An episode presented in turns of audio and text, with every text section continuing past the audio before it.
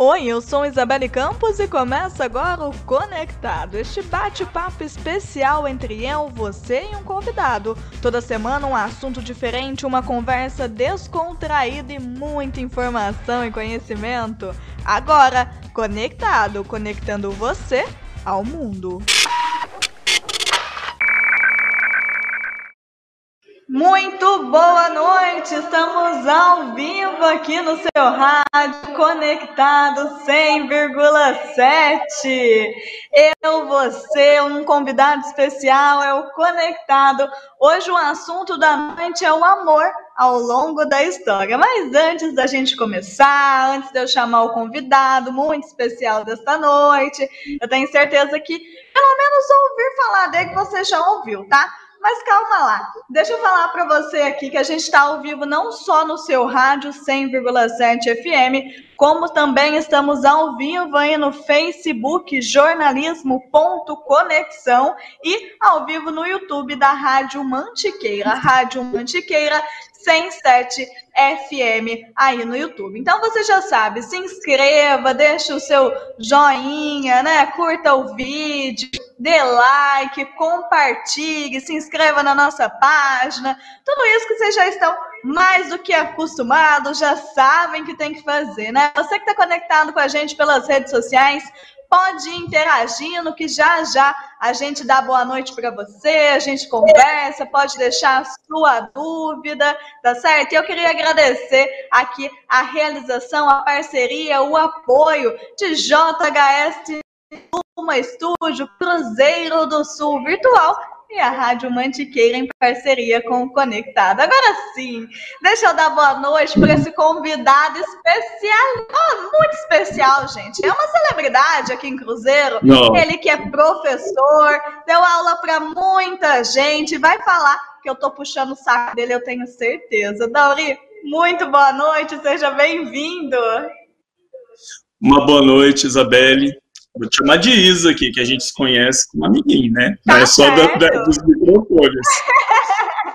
Uma, uma, boa noite a todos os ouvintes da Rádio Mantiqueira e aqueles que se conectam em redes sociais com conexão, né? Uma boa noite, é um prazer estar aqui hoje com todos vocês, né? espero que nós possamos ter aí um bate-papo super produtivo, informativo, né? E descontraído sobre esse tema tão complexo amor através da história, né? Eu tenho certeza que vai ser sucesso, Dauri. Não, não tem como, entendeu?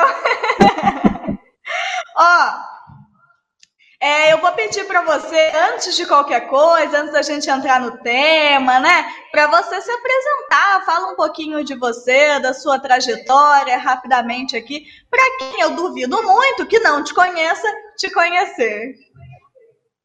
Ah, bem, na realidade, eu trabalho aqui com o município, no município, né, e na região, é na área de educação já há cerca de 35 anos quase, né?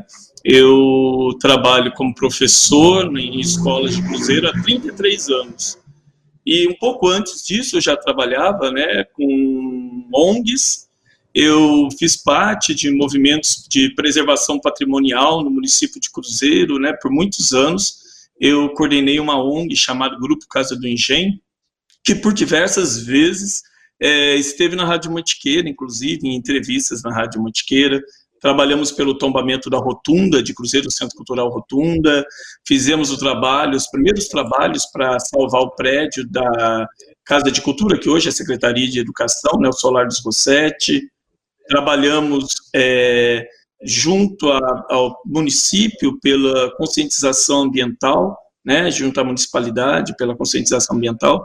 Eu inicialmente eu trabalhei muito com essa questão é, patrimonial, né. Mais tarde, quando eu fui me especializar e fazer mestrado, eu entrei na área de cultura, né, e antropologia, que é tudo conectado na realidade, né. É, é, que nós que temos aí às vezes uma cultura errônea educacional de que, de que as coisas são segmentadas, né, divididas, separadas. Na realidade, os nossos universos de cultura se interagem. E eu já era da área de história, para migrar para a área de antropologia foi um pulo, né? Eu costumo só dizer que os antropólogos são mais loucos um pouco que os historiadores, né? E nisso trabalho, tenho uma formação ainda, especialização na área de ética, a área de, de comunicação, administração, né? Eu, eu fiz mestrado interdisciplinar em São Paulo, e de lá para cá trabalhei com diversas casas de ensino, de educação, né? Estamos aí na, na marcha, na trilha, já há três décadas e um pouquinho. É bastante tempo, né, Dauri? É história. E é, não só por isso, já tem gente aqui, viu, Dauri? Não é só eu puxo o saco, não. Aqui, ó. Dauri, o melhor Andréa Gonçalves está falando com a gente. A Letícia está falando oi, mestre. O pessoal dando boa noite aqui. Tiago, Alexandre, boa noite para vocês, meus queridos. Uma boa noite a todos os amigos, né? A gente fica assim, até meio. Eu sou tipo bobão tímido, né? esse tipo de coisa se assim, é. tem boliviano, fica coisa. Mas eu fico feliz de saber que vários amigos estão ouvindo nesse momento. E que o seu ah, programa tem penetração, isso é muito legal, né? Ver que os amigos estão todos logados nesse momento, seja pela rádio, pela internet, é, pelo YouTube, outras redes sociais, acho super válido, né? Agora a gente está em todas as plataformas possíveis. Daqui a pouco, até no Green Room, que estreou ontem, a gente chega. Aqui a gente não perde tempo, não. Mas, falar em perder tempo, vamos direto no assunto, que o assunto ó, é grande, complexo, mas a gente vai levar de uma. E para começar, falar de amor, né, por si só já, já é difícil. Então, antes da gente começar você teria uma definição, que é difícil, né? Não dá para definir o amor, né, Dauri? É uma coisa meio complexa, né? Olha, Isa, eu penso o seguinte: se nós fôssemos falar de amor aqui, você ia fazer uma série de programas convidando profissionais de diversas áreas de formação, que você ia ficar doida, porque o assunto seria inesgotável, né? É, filósofos já se debruçaram sobre a temática filosoficamente, é, romancistas, né, é, escritores de diversas escolas literárias trabalharam com o tema de pontos de vista diferentes, assim, é uma coisa muito carregada, e não vamos transformar esse bate-papo aqui numa aula, pelo amor de Deus, senão seu público vai ter um ataque, né? Não, eu não sou esse professor 24 horas assim. É, não, senão daqui a pouco é uma tendência forte, ou você puxa o negócio para a área da literatura, daqui a pouco puxa para o lado é da história, né? Vai ficando pesado. Ainda mais que literatura pega nisso aí de forma violenta, o romantismo, aquele papo todo, né? Há mesmo as escolas literárias da Idade Média. É, a é gente é muito ia madrugar aqui. Não, e fora dizer quebrar um tédio, né? Nós vamos tentar falar assim, de passar como se fosse um bate-papo numa lanchonete aí com os amigos sobre a temática, né? Isso, e, exatamente. E a, e a questão, é, em termos históricos, é que dá pano para manga mesmo tanto historicamente, economicamente, né? O amor é muito estudado do ponto de vista da economia. É, é lê do engano de quem pensa que o amor na sua complexidade, que inclusive está entre aqueles, aquelas, os sentimentos ou as áreas do conhecimento humano dificílimas de definir, né? Porque não existe uma definição apenas, né? Como não existe verdade absoluta sobre nada na vida, é, o amor existe como sensação, como sentimento, mas como definição vai ser abordado por perspectivas as mais diversas, né? O, o sentimento amor é tão complexo que se você realmente mergulhar nele, você perde uma vida inteira tentando analisá-lo em termos acadêmicos, né? É uma coisa impressionante. Os filósofos gostam muito da questão, mais do que eu acho que qualquer outra área né? E é pano, como você mesmo falou, pano para manga. Agora, historicamente, que já é meu mundo, né? E antropologicamente, dá para analisar tipo assim, como isso foi visto ao longo da história, né? Porque quando a gente fala amor, é, nós imediatamente a gente se reporta aquela ideia assim de amor namorado por namorada, relacionamento sentimental, é, e alguns com uma visão um pouco mais ampla, né? Vão imaginar o amor familiar, amor fraternal, paternal, maternal, e aqueles que têm um caráter mais, vamos dizer, de, é, é, é da, da, parte é, voltada para a fé, né? Eu não, não, gostaria de colocar exatamente de uma religião ou de outra, porque acredito que todas as fés têm o, a, o viés do amor, né? O amor religioso, essa parte teológica, nossa, dá para falar por diversas vertentes e acima de tudo, né? É, eu acredito que a ideia principal dele voltada até para a questão assim do ser humano se relacionar melhor, né? O, o, amor como sentimento amplo, não simplesmente a questão, pelo amor de Deus, né? Medíocre só de namoro. Né? Eu sei que nós estamos aí próximo à semana da, dos, dos namorados, o programa tem esse caráter, mas amor não pode ser analisado somente com essa perspectiva, é, é diminuir muito, né? É, a amplitude do tema. É, é, muito, muito complexo, muito amplo, mas a gente vai tentar dar uma arranhada histórica aqui e ali, através, da, através, através da, das eras né, da história, falar um pouquinho da temática. Então vamos lá, né? É, pelo que eu vejo, pelo pouco que eu sei, que a gente consegue, eu, eu acho que é um conhecimento comum, né? A gente consegue ver que o que se enxergava como amor mudou muito, né? Ao longo aí, né, da história, que é imensa, né? Como você mesmo disse, um bate-papo aí em off, vamos dizer assim. É. Então, fala pra gente um pouquinho dessas diferentes visões, né? Olha, a primeira coisa em termos assim de relacion... em termos de amor relacionamento, você pode ter certeza que é uma coisa meio inventada e recente, né? A partir da baixa idade média que se inventou essa ideia de amor romântico, essa coisa toda. Agora, relação humana, família, amor que une casais, essa, essa coisa toda, nós tivemos, eu acho que o primeiro beabá na pré-história mesmo da humanidade. Uma longa, a longa trajetória pré-histórica. Eu costumo comparar assim, falar em termos de tempo, porque muitas pessoas não têm noção de tempo. Ah, é pré-história, tá? Homem das cavernas. É isso. É, pré-história, cara, é um período tão vasto na existência da humanidade que diversos grupos humanos nasceram, desenvolveram, se atingiram o apogeu da espécie, morreram, desapareceram aqueles grupos, e nós vimos que estes grupos é, tiveram um desenvolvimento tecnológico, mas desapareceram sem deixar praticamente quase rastro. Outros grupos evoluíram, vários grupos existiram juntos nessa longa noite da pré-história, por assim dizer. Eu digo noite não no sentido negativo, mas no sentido de que há pouca informação, pesquisa, se estuda muito, né? A paleontologia antropológica estuda muito esse período. E lá nós sabemos que eu acho que o primeiro lance com amor, porque o amor naquela época era se juntar para sobreviver, né? Os que você tem afinidade, com quem você une, até hoje Oi.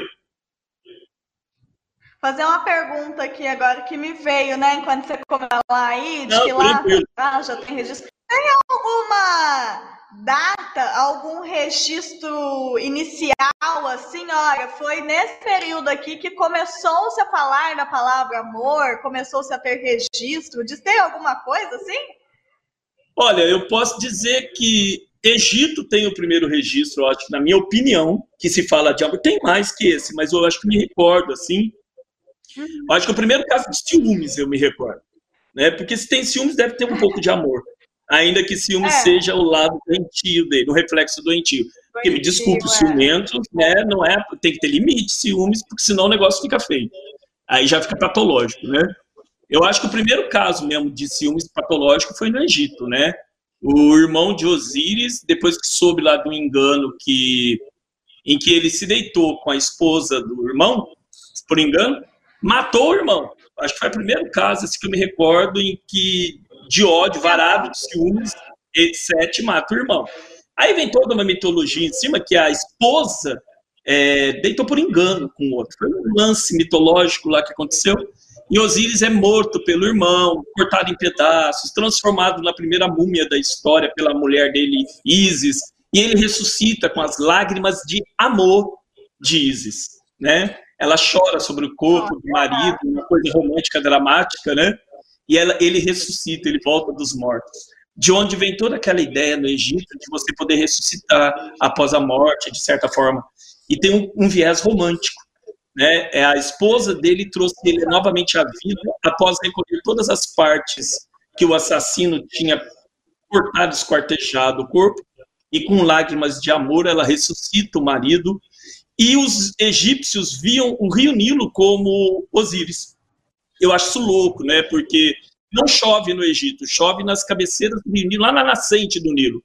E isso faz com que quando chove lá no coração da África, o egípcio ele nunca viu essa chuva. O rio transborda todo ano na mesma época.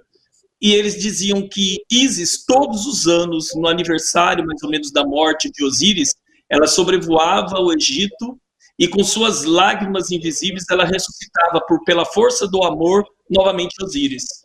E o Osíris estava simbolizado no rio Nilo, ele transportava com as lágrimas de Isis e trazia fertilidade novamente ao deserto. E isso era muito interessante, né? Ou seja, a primeira grande história que eu encontro assim, na minha memória já, é, com amor. Já se dá essa visão linda, né? Romantizada realmente da história, né? Mas eu te cortei, é... então vamos voltar lá para a idade. Não, não, é um bate-papo mesmo, mas aliás eu até falo, romantizado até certo ponto, porque se você for mergulhar a fundo, a nossa visão cristã vai ter muita gente que está nos ouvindo aí vai falar, poxa vida, o que, que é isso, né? Eles eram irmãos, tem esse detalhe, né? É porque eles eram deuses, não podiam casar entre homens. E Amon, o deus pai do Egito, mandou os filhos para vir aqui meio que civilizar a humanidade. Aí os filhos não tinham quem casar, eles casaram entre si. Esse foi o problema, né? É, os Sete, Osíris e Isis, eles eram todos irmãos. Mas cada um tinha um relacionamento com uma irmã com que eles casaram. Tanto que os faraós, por serem considerados filhos dos deuses, também casavam com suas irmãs. O que dava vários problemas de casamentos consanguíneos, e, enfim, né, isso aí acabava até arruinando a linhagem é, real. Mas é, vem dessa época, dessa ideia, desses mitos, né, ligado ao amor. E o que eu falava lá atrás é que, se você falar de amor na pré-história, você está falando de uma balela, não existisse esse papo, né? Era uma coisa meio ainda primitiva, eles estavam afim mesmo de reprodução, era reprodução, e todo mundo lutar junto para sobreviver. É, é, vamos juntos sobreviver. E a mulher, obviamente, ela, a, fêmea, né, naquela época, ela, me desculpe o termo, mas é o termo para o período, se você pegar períodos primitivíssimos da história da humanidade, a fêmea era reprodutora. E era aquela coisa ainda selvagem, com o desenvolvimento da capacidade humana, cerebral, as coisas vão modificando. E é claro, lembrando aí, que a mulher assume um, um outro papel, né? É do tipo meio toma lá da cá, né? Vai falar assim, vai parecer uma coisa estranha aqui, né?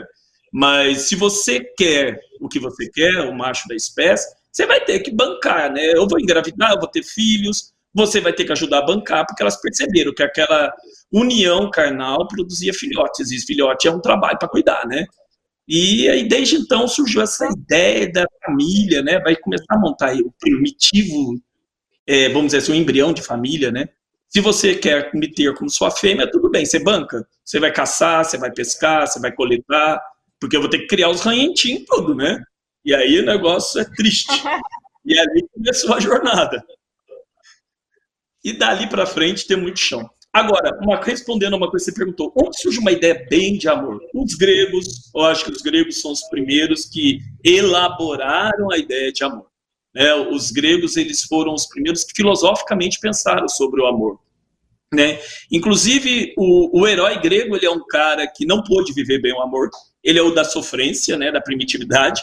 Se você pegar na Idade Antiga, quase todo herói grego, ele, ele morre pelo aquele que eles amam. Né? Eles amam as pessoas que estão ao seu redor, se sacrificam por eles. O conceito de herói, que é uma imagem de educador na antiguidade, é justamente o cara que educa as gerações a entenderem que o bem deve lutar contra o mal e buscar vencê-lo.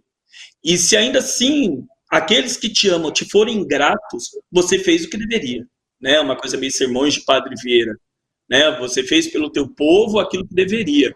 E se ele te foi ingrato, ele fez o que é de costume. Mas o herói ele se sacrifica por amor, é uma coisa muito louca, né? O herói grego ele se sacrifica pelos seus amados. E esse amor dele é um amor sempre ralado no sentido de que ele se ferra sempre. O herói grego ele é sempre traído por aqueles a quem ele ama. É um negócio doido.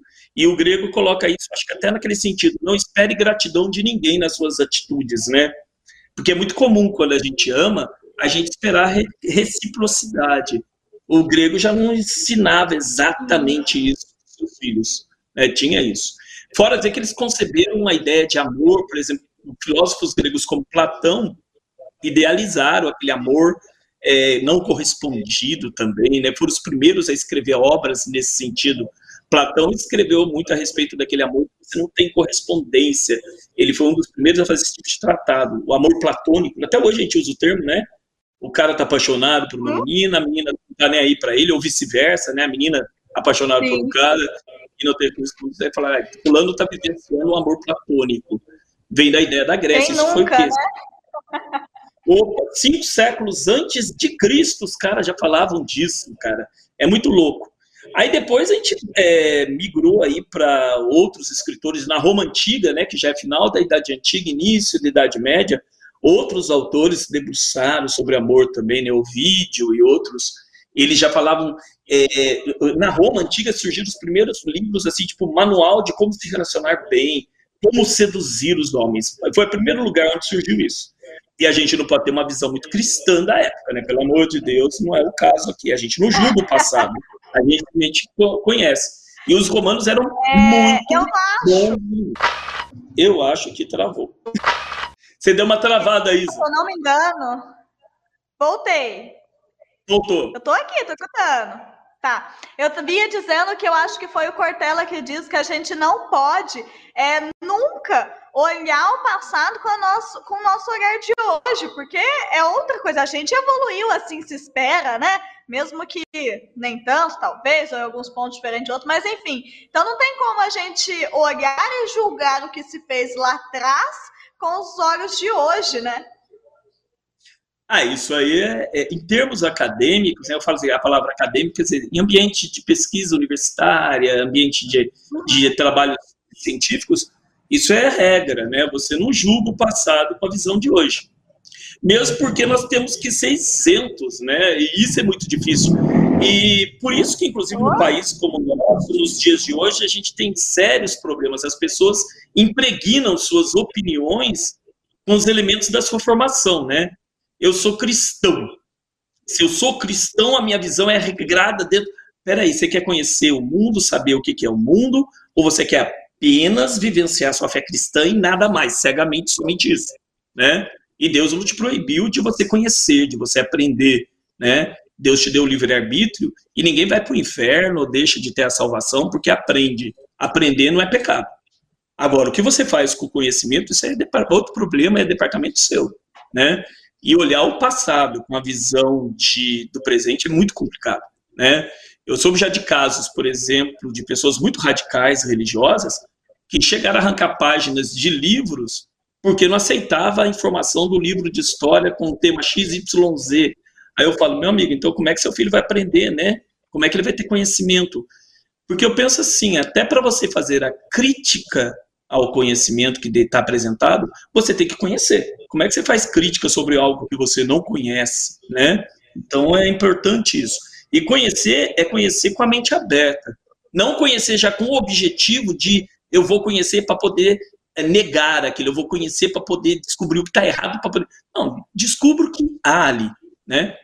E nisso, por exemplo, quando a gente está falando aqui de Roma antiga, Grécia antiga, é, tem coisas que se a gente fosse mergulhar mesmo aqui num bate-papo, o horário seria impróprio para menores, né? É, tem pano para manga. É, antes do cristianismo, então, Ai. Roma era do balaco brabo, né?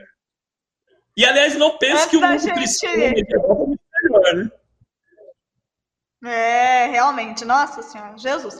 Antes da gente evoluir um pouco no nosso papo, deixa eu dar uma cortada aqui para eu chamar o intervalo que é rapidinho. A gente continua ao vivo no Facebook e no YouTube, aqui com vocês, no bate-papo descontraído. Em alguns minutinhos a gente está de volta aí no seu rádio, certo? Então vamos lá, gente? Já já eu volto, é rapidinho, hein? Gente, tá muito legal, Dauri. Eu vou ler a hora que a gente voltar os, os comentários aqui, que tem muita gente já lembrando de você aqui. Pessoal Ai, interagindo com a gente aqui, Dauri. E eu tô, tá vou te perguntar, estou muito pedagógico? Estou muito pedagógico? Isso está parecendo muito aula? Não, não. É, eu gosto mais de você falando mais espontaneamente, né? Mas tá legal também nesse Mas tom. você tem que pensar que eu estou num horário quase nobre, que tem centenas de pessoas ouvindo, e se eu falar Sim. muito espontaneamente, vai virar um. A gente já sai fora do ar. Daqui a Galera, pouco. pode ir comentando, pode. É, já pediram aqui histórias para você, eu vou falar assim que a gente voltar, eu já conto aqui. Deixa eu pegar minha colinha aqui do pessoal da Cruzeiro do Sul, nosso apoiador. Deixa eu ver aqui. Gente, não fique tímido aí nas redes sociais, não, hein? Podem ir falando aí que a gente vai comentando aqui também, viu? Ah, já voltamos aí. Vamos lá. Estamos de volta, viu? Eu falo para vocês que é rápido, eu não minto não, gente. Rapidinho a gente voltou aqui no Conectado, que hoje está falando sobre o amor, recebendo aí o Dauri, que é professor, que muita gente conhece. Eu já já vou ler para vocês alguns dos comentários aqui na rede social. Já tem gente pedindo história também. A gente já chega lá Antes, deixa eu falar para vocês da Cruzeiro do Sul. Hoje que eu tô com um professor aqui, aí que se torna mais importante ainda, né, gente? Mostra para vocês o quão é importante a educação. E eu falo que com a Cruzeiro do Sul não tem mais desculpa para você não estudar, tá? Você tá dando desculpa, eu vou, quer ver? Eu tiro todas as suas desculpas. Ah, Isabelle, mas a pandemia é EAD. Ah, mas EAD se tiver algum problema tem um polo aqui em Cruzeiro para você resolver tudo. Ah, mas eu, mas eu não tenho dinheiro. Tem curso grátis. Ah, mas eu queria fazer uma graduação. Tem também. Não, mas eu já fiz uma graduação, queria pós. Eles têm. Ah, mas eu queria só um curso assim, especializar em alguma coisa assim. Tem também, gente. Eu falo para vocês, na Cruzeiro do Sul Virtual tem tudo. É educação de qualidade, à distância, EAD, com polo aqui em Cruzeiro para a sua segurança. É o curso que você precisa, na área que você quer. Se quiser pedagogia, tem. Relações internacionais, tem também. Direito, educação, gestão, administração, negócio. O que você quiser, eles têm. Tem curso rápido, tem graduação. Enfim, né, gente? Tem tudo. Então, para de desculpa vai procurar Cruzeiro do Sul. Anota aí para você procurar assim que terminar essa live. Não fica deixando para depois, não, que você deixa para depois, você fica dando desculpas, hein? Então, é, ó, 9, o, o WhatsApp, tá? 12 99788 0873. 12 99788 0873. Ah, mas eu não queria mandar mensagem. Tem o um site, já resolve tudo lá de uma vez.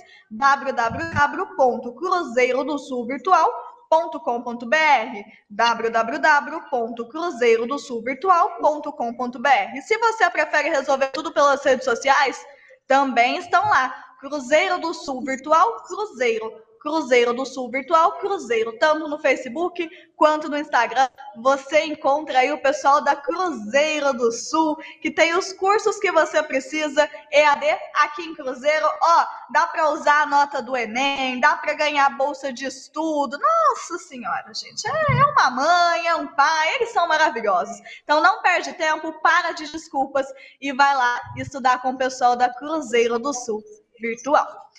E aí, Dauri, vamos lá? Vou ler uns comentários aqui para você, ó. Opa, eu tô meio perdido, hoje não tô conseguindo vamos, abrir. Vamos falar novamente com os amigos antigos que não vejo há muito tempo, né? Isso. Ó, eu vou aqui dar uma olhada por cima, porque eu tô com um probleminha para ver todos os comentários aqui, viu, gente? Mas eu vou falar o que eu fui acompanhando aqui, fui lembrando. A Fabiana Nogueira de Sá, linda, maravilhosa. Fabi, beijo. Disse, Daúde, que é da época aí, né, que estudou com você, foi sua aluna e que Ai, Rony, quando tá sentada, ele vai se remexer naquele sofá já. Falou o quê? Que ela ajudou a construir o lago. E eu falo do lago porque se a Fabi ajudou a construir, o Rony ajudou a reconstruir, só fala disso, gente. Eu não aguento ele. Nossa Senhora, que esse papo do lago, né, Dauri? Nossa, mas se a gente entrar em papo de lago aqui, vai desvirtuar essa, essa live completamente, porque o público em geral nem sabe do que se trata. Nossa Senhora! A Andréia Gonçalves está falando: o Dauri é o culpado por eu gostar de história. Culpa boa, hein, Dauri? Graças a Deus. É aquilo que eu falo, né? Só espero Olha, que não vive para ter que sofrer, né? A Letícia falou aqui, ó. Tem como contar a história da Cleópatra? Ela que mexe muito com a imaginação, todo mundo conhece, mas a gente não conhece, né? Não, dá para falar um pouco do caso dela, né? É, na realidade, eu estava tentando ir em direção à Idade Média, né? Que a gente ia sair de Roma para a Idade Média. Mas é um ótimo tema também, né? Depois a gente Não, volta. Né? Depois a gente volta. Na, Não, na já damos um pontapé na Cleópatra agora, já vamos para a sombra das pirâmides, né? É, na realidade, Cleópatra, muita gente é, tem uma visão muito deturpada dela, né? É, Primeiro, a Elizabeth Taylor impregnou gerações com uma imagem de uma Cleópatra lindíssima, né? Que é impressionante é como ela, é, ela povoou aí o imaginário do pessoal com aquela imagem de Elizabeth Taylor, Cleópatra lindíssima, com aquele olho, olhos incríveis. Na realidade, Cleópatra não chegava a ser aquela mulher fantástica visualmente. Oi? Acabou, gente. Acabou com os nossos sonhos agora. Não, ela não era aquela mulher bonita, mas eu vou dizer para você, em compensação, era uma mulher incrível em termos de capacidade. Ela era pentalíngua, ela falava fluentemente cinco línguas, e só o fato dela falar latim, meu amigo, sai de baixo. Ela falava latim falava grego, que era a língua de origem da família dela, que era da família ptolomaica, e ela falava grego. E ela ainda falava aramaico, que era a língua do povo de Jesus daquela época. Não que fosse específica do povo de Jesus, mas o povo de Jesus também falava aramaico, os judeus, né? Que eram descendentes dos hebreus. E fora esse grupo, ela dominava outras línguas, as quais nem sei exatamente quais a mais ela dominava, dialetos. E ela era uma mulher muito culta. Ela era mantenedora da biblioteca de Alexandria, o que dava a ela uma, um status assim, tipo pró-reitora de universidade. Era uma mulher riquíssima. Ela possuía a maior fortuna da época dela. Ela era descendente de um dos principais generais de Alexandre Magno, que ficou na principal capital do Império é, Macedônico. Quando Alexandre Magno morre, é, os seus generais dividiram o seu império. E ele tinha criado várias capitais para serem Alexandrias. E esse, esse general Ptolomeu ficou, era muito próximo, ele aparentado com ele, ficou com a principal capital, que era no Egito, onde estavam guardados os maiores tesouros das conquistas de Alexandre. Era tanto, tanto, tanto dinheiro que quando chegamos cerca de 400, 500 anos depois em Cleópatra, que era uma descendente distante, rainha do Egito, sim, mas não de família egípcia, originalmente egípcia, tanto que na família dela ela é a primeira egípcia a falar egípcio realmente, né? Ela e os irmãos. Ela tinha irmãs e tudo. E o que aconteceu? Justo no período dela, que todo mundo fala, ah, é romântico, é tão bonito, ela, ela teve um lance com Marco Antônio ou Júlio César. Alguns falam, nossa, era uma vadia, né? É, não, na realidade, ela era uma estrategista. Ela tinha grana, mas não tinha poder militar. E o império mais poderoso do mundo queria, porque queria dominar o país dela. Em palavras simples. O que ela fez? Ao invés de montar um exército e dar porrada no inimigo e perder, ela preferiu deitar com o inimigo. Com Júlio César, ela teve um lance, né, um caso. Espertíssimo, engravidou dele muito rápido, teve um filho cesarino, Cesarion, né, que ela fez questão de colocar esse nome, que é para todo mundo saber, ó, é filho do cara, mesmo que ele não assuma o filho dele. E ela foi esperta nesse sentido. E ela envolveu Júlio César, assim, num, num amor criado, ela, talvez ela tenha feito o primeiro amor inventado, acho que da história explícito, né? Ela dobrou, cara. É, o cara, ele dominou diversos povos, era um general, vamos usar um termo vulgar aqui, mas que expressa bem o que dá pra pensar. Ele era podástico, o cara dava porrada, ele era o cara que dominava e tudo mais. Caiu aos pés de uma mulher, por amor. Olha que louca. Ele tinha mulher, ele tinha esposa, ele tinha amantes, inclusive de ambos os sexos, que ele era polivalente nesse sentido mas ele dobrou-se aos pés delas uma paixão tórrida. Inclusive, ela foi a pessoa que alertou ele, não sei se, acho que talvez por amor mesmo, que ele seria assassinado. E ele não acreditou nela. Ele foi ao Senado e acabou assassinado. Aí ela sai de Roma, ela estava morando temporariamente em Roma, deixou um governador do Egito. Ela volta para o Egito, ela tinha um irmão governando o Egito, pseudo esposo dela. Ela volta para o Egito a fim de proteger o Egito. E aí Marco Antônio assume o poder em Roma, junto com num triunvirato, junto com Otávio, com, é, com Lépido, e ele vai à direção Oriente. Ela conquista Marco Antônio também. Ela vai atrás de Marco Antônio, e com Marco Antônio, já que o pessoal gosta da história de Cleópatra, diz que ela teve assim o tórrido caso de paixão à sombra das pirâmides, né? Aquele caso de amor entrou para a história. Eles foram apaixonados doentiamente. Ela teve três filhos, se não me engano, com ele. Um, um par de gêmeos e uma menina, se não me engano. E, curiosamente, para quem acha que a família some depois da morte dela, não. Ela vai acabar suicidando depois, Marco Antônio também. Otávio, filho adotivo de Júlio César, vai se tornar um general poderoso em Roma, é, no triunviro que eles estão, e vai atacar, Otávio, ataca Marco Antônio e Cleópatra numa batalha naval famosa chamada Batalha do Actium, né? E nessa batalha, é, Cleópatra perde a batalha ela volta para o Egito fugindo com Marco Antônio. Os dois e Otávio ainda não pode atacar o Egito. Ele venceu no mar, destruiu a frota dos dois, aprisiona os dois no Egito. Aí os dois vivem um ano assim de desespero e de amor. Diz que eles davam festa todo dia, era rave todo dia, porque eles não sabiam mais o que fazer, então eles bebiam. Seria equivalente, acho que, usar droga, se afogar, né? Aí não deu outra, né? No final de um ano, Otávio levou o exército romano para o Egito e lá realmente, nesse caso, eles tiveram a notícia que ele estava chegando, Cleópatra entrou em desespero. Marco Antônio falou: Eu prefiro morrer do que cair na mão do inimigo. Suicida com uma espada. Aí vem a cena que a gente não sabe até onde é a história, onde é o, o, a lenda, né? Ela pega uma haste, uma serpente, e se pica com uma serpente. Mandou vestir Marco Antônio com roupas é, de general as melhores roupas de general que ele tinha, colocou no leito ao lado dela. Ela colocou sua roupa de coroação, do dia da coroação, e deitou ao lado dele. E o casal sai da vida e entra para a história, né? Como o primeiro caso de paixão que termina em desgraça, aquela coisa meio Nelson Rodrigues, né? Uma, uma paixão que acaba em, em coisa meio shakespeariana. E o casal, por sinal, para quem gosta do romance, até hoje está se buscando a tumba dos dois, porque Marco, é, Otávio permitiu que Marco Antônio Cleópatra fosse enterrado pelos egípcios. E é uma das buscas, o caso de amor deles, faz com que haja uma busca assim insana, é uma coisa insana, de arqueólogos pela tumba desse casal.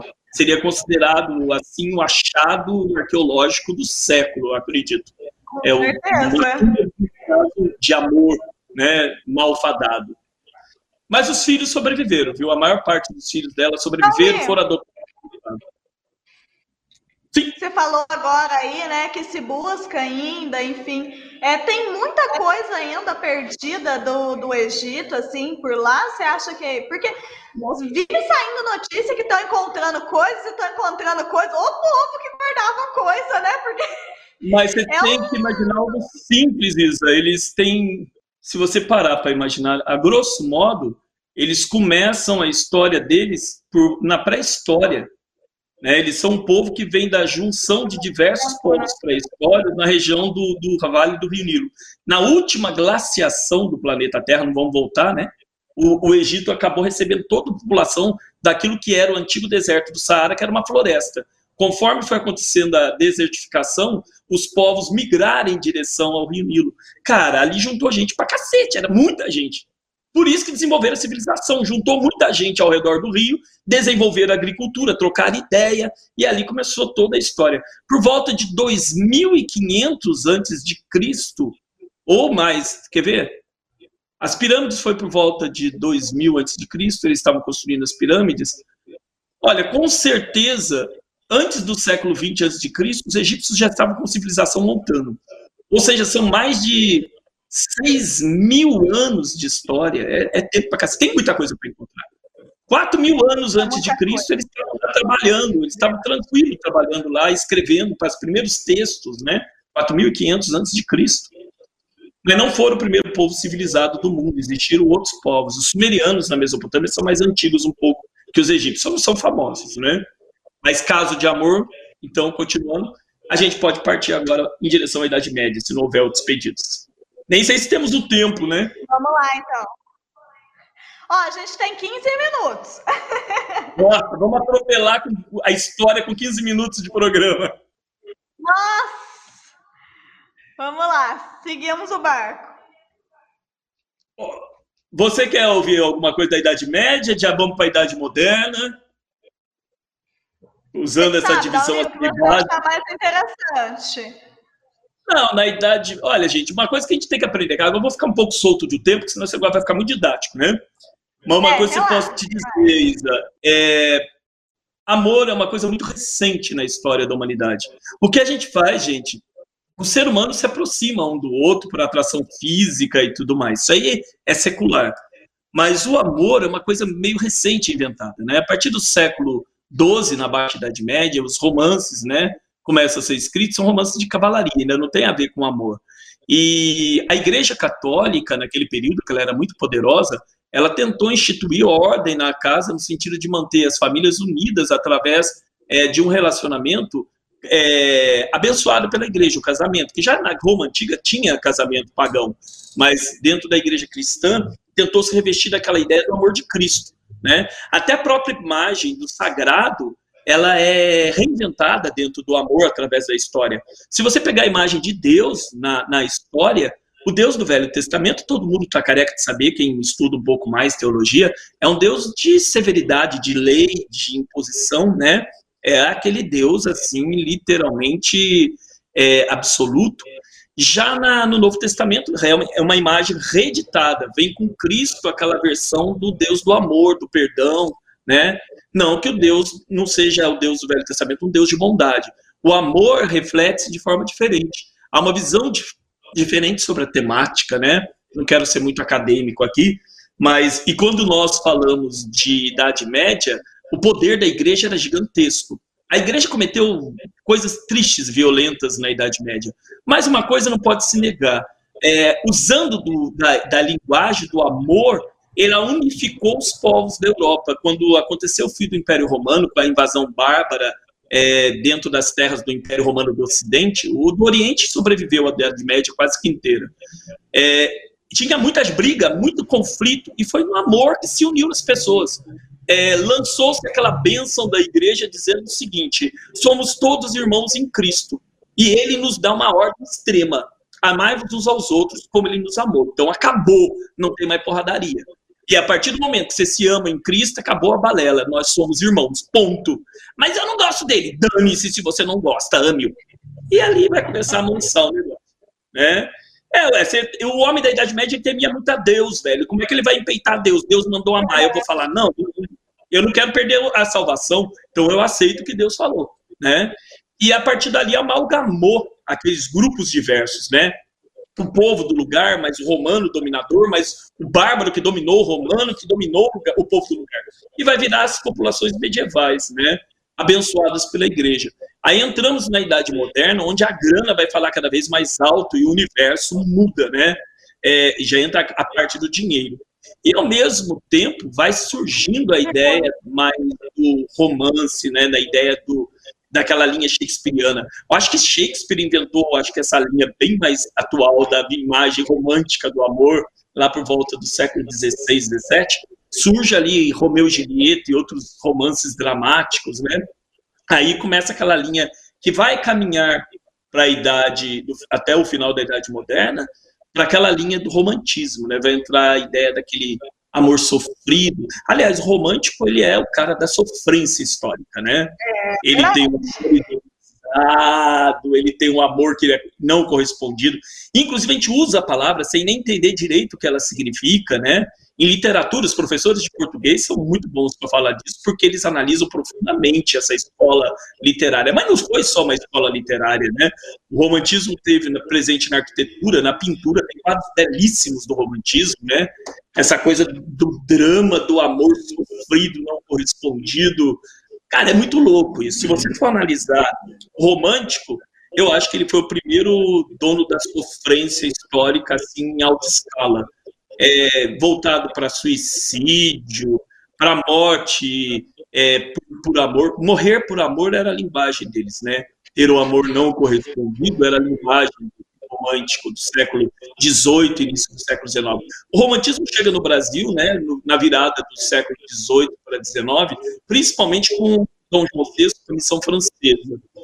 Eu estou até entrando aí na vereda do pessoal da área de literatura, mas até onde eu me recordo bem, os, os estudiosos da missão francesa, que Dom João trouxe para o Brasil, trouxeram justamente a visão do romantismo, né? a escola romântica, aquela coisa na pintura, na literatura, e a coisa é muito legal. É, o romantismo, ele encaixa muito com, a, com, a, com, o universo brasileiro, né? O brasileiro se desenvolve dentro do, do espírito do barroco, que já é um drama do cão, né? É, no final da Idade Média, início da Idade Moderna, tivemos o Renascimento, aquela parte de todo aquele trabalho de busca é, de modelos greco-romanos, né? E aí, em seguida, entra o Barroco, né? Que era uma, um estilo assim que representava a burguesia em ascensão, que representava o drama, era necessário para uma igreja que estava lutando contra o universo protestante que avançava sobre as terras da igreja. Então eles tentaram transformar as igrejas em teatros de dramaticidade. O Brasil é descoberto colonizado nesse espírito. O brasileiro adora um drama, o brasileiro adora essa coisa do sentimento forte. A gente sofre oh. por paixão, a gente sofre a, por a amor. A Letícia né? falou aqui, ó. A sofrência é tema de mil coisas ainda hoje em dia. Marília Mendonça que o diga, né? Exato. É, mas o, o pense o povo. Oi. Tem uma pergunta aqui. Eu vou cortar você rapidinho aqui, porque Não, eu preciso de um último comercialzinho. A gente volta com a pergunta e eu quero uma história de sofrência, de, de amor aí, uma história assim. Vamos ver se você lembra de alguma coisa para contar pra gente. Já a gente vai pro comercial e já volta, viu? A gente continua com você aqui no okay. Face e também no YouTube. Vamos lá. Como é que tá a Isa? Tá legal, a pessoa tá interagindo. Ó. A pergunta aqui tinha que ser do Gonzaga, né, Gonzaga? que falou pra gente, ó. O amor e a perda dele Peraí que o, o, minha câmera tá na frente. Criou a cultura gótica vitoriana, né? Sim. Foi a, Era o que eu ia falar na hora. aí do Júnior pra gente responder. Assim Sim, pode deixar que eu já vou tem um comercialzinho. Gente, eu já faço a pergunta, você já entra pra gente. Já, eu falei pra você que passa. Nenhum, nenhum, nenhum convidado acredita em mim. Toda quinta-feira eu falo, gente, passa voando. Só fala, não, gente, passa voando, eu nunca é, vi não deu tempo de eu falar nada, aqui. cara, eu tô aqui perdido, achando que eu tô falando um monte de coisa boba, solta no ar, que Deus me livre guarde. Mas como era para ser papo informal, tá legal, que tá legal.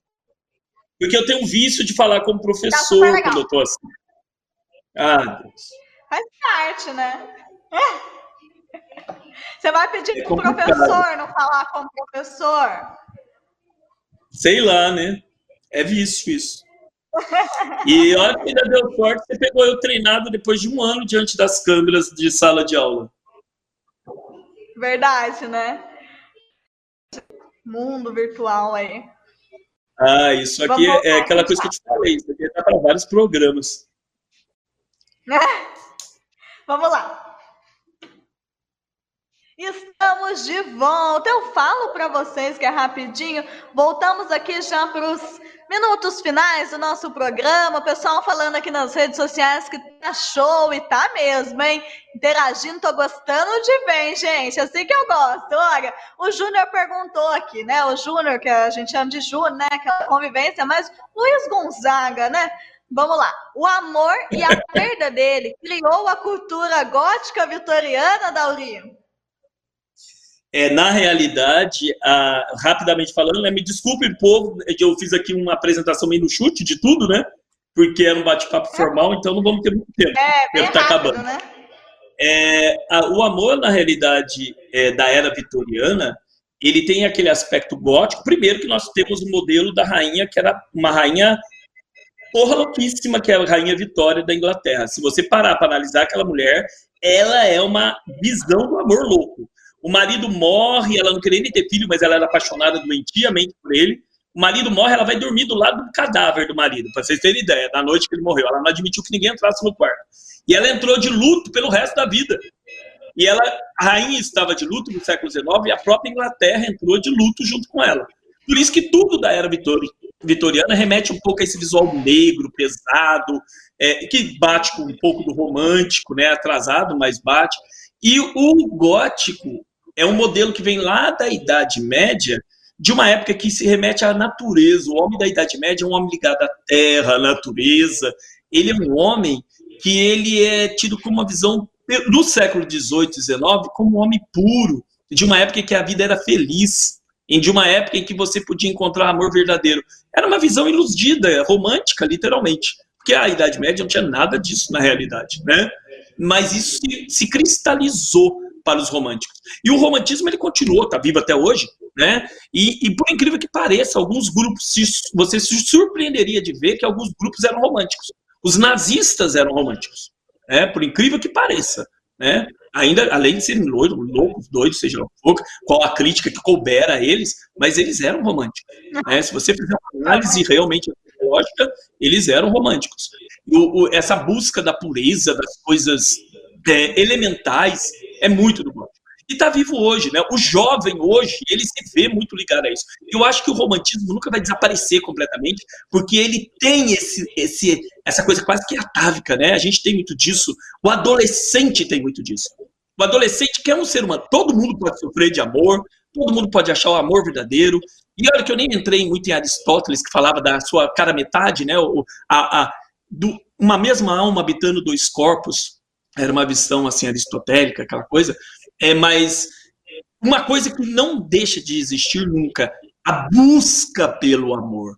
Né? Eu acho que o adolescente, principalmente quando ele descobre esse impulso, ele sofre demais, porque na adolescência você tem todos os sentimentos aflorados pelas mudanças hormonais e você vive com intensidade, parece que aquilo que você está vivendo é a primeira e única vez que você vai viver. É engraçado que depois, quando você tem uma experiência de vida, os pais, né, os avós falam: Ei, minha filha, você vai passar por isso muitas vezes. Meu filho, é né? Porque a gente sabe quem está lá na frente. Sofrência, né? Nossa, e é aquilo que a gente tem que aprender, né? Os tombos nos fazem aprender mais do que os nossos sucessos. Eu acredito que toda pessoa que já levou muita, muito tapa, muita tarimba, né? A vida já deu muita porrada, como diz o povo, né? Em termos sentimentais e tudo mais, são pessoas que, se souberem trabalhar isso internamente, elas se tornam pessoas muito mais aptas a sobreviver em termos sociais, sentimentais, do que aquele que só teve sucesso, né? O, o cara que. Isso em tudo na vida, não somente no amor, em tudo. Aquele cara que leva os tombos ele, e, e é safo, ele sabe dar a volta por cima, ele não somente desenvolve capacidade no sentido, ah, eu sobrevivi. Ele se torna mais sábio. Se ele for uma pessoa com capacidade de autoanálise, com capacidade de, de olhar para as suas experiências como aprendizado, né? Isso eu acho importante. E eu acho que o nosso tempo foi, né, Isa? É, eu ia fazer uma, uma conclusão aqui disso que você falou aí, Dauri, que se a gente olhar para a nossa própria história, né, que é poucos anos, né, é, a gente já consegue viver melhor. Você imagina se a gente aprender a olhar para a história realmente, né, a olhar para o passado realmente, para não repetir algumas coisas. Jesus amado, né? Como que as pessoas é. estão carentes de aprender, né, gente? Vamos. E, mas eu acho que a gente tem é. muito essa visão de que a história é chata. Você, olha para você ver, você é professor de história, mas você ficou o tempo inteiro, como que a gente vai fazer para não ser maçante, né, e tal? Porque a gente eu acho que falar assim, vou falar de história, já cria uma versão nas pessoas tão grande e é tão delicioso, a gente descobre é, coisas como a história da Cleópatra, que você contou aqui pra gente, foi tão legal, né? A gente lembrou aí também, né? A Rainha Vitória, enfim, tem tantos episódios sensacionais, não precisa ir longe, a história da nossa cidade mesmo, né? Já tem aí páginas muito interessantes. Então, eu tenho certeza, Dauri, que você vai voltar mais vezes. Você vem outras vezes? Opa, sempre que for possível a gente retorna, né? E assim como colocação final para nos despedirmos aqui do público, né? Eu gostaria de lembrar, pessoal, é, eu falo isso sempre para todos os meus alunos, principalmente quando eu estou me despedindo, às vezes final de turmas, eu sempre falo isso. Nunca ninguém perdeu na vida por ser digno, correto, e por saber amar o próximo, por saber respeitar o próximo, né? Às vezes o amor ao próximo se, se traduz apenas por uma coisa muito simples, chamado respeito, né? Quando você respeita o outro, você se reveste de uma coisa chamada dignidade. Isso é importante. E acredito sempre, falo sempre isso. As pessoas só podem dar ao outro aquilo que tem no seu coração. Então, cultive o que há de melhor, cultive o amor, né, que é o tema do dia de hoje aqui, o amor através da história. Cultive isso para transmitir isso para as outras pessoas, né? Ofereça o que há de melhor em você, o amor. É isso. É lindo demais, Dauri. E a gente que conhece você sabe que você faz muito bem isso. Então, queria muito, muito, muito te agradecer por ter topado, né? Por ter, a gente sabe que seu tempo é corrido, ter falado, não, vamos lá, ter vindo aqui trazer um pouquinho desse conhecimento para a gente. Então, muito obrigada. Eu queria agradecer a todo mundo também que ficou com a gente, que comentou, enfim, que compartilhou. Queria agradecer vocês que nos escutam aí pelo rádio, pelo Facebook, pelo YouTube. É, não esquecem, gente, compartilhar, curtir, se inscrever, aqueles recadinhos de sempre, tá certo? Dauri, muito obrigada. Eu agradeço o seu convite, agradeço a todos que estão nos ouvindo, né? Inclusive esse monte de coisa que eu despejei em cima do pessoal. Perdão aí se eu fui muito pedagógico, povo. É que a ideia era não ser. Mas é difícil o professor não ser muito pedagógico, né? A gente tem um vício, a gente tem um vício de ser professor, gente. É difícil arrancar isso. Principalmente depois de três décadas, aí fica mais difícil ainda. Mas é com muito carinho. Valeu. Boa noite, boa noite a todos. A gente fica por aqui, gente. Até mais. Uma boa noite a todos.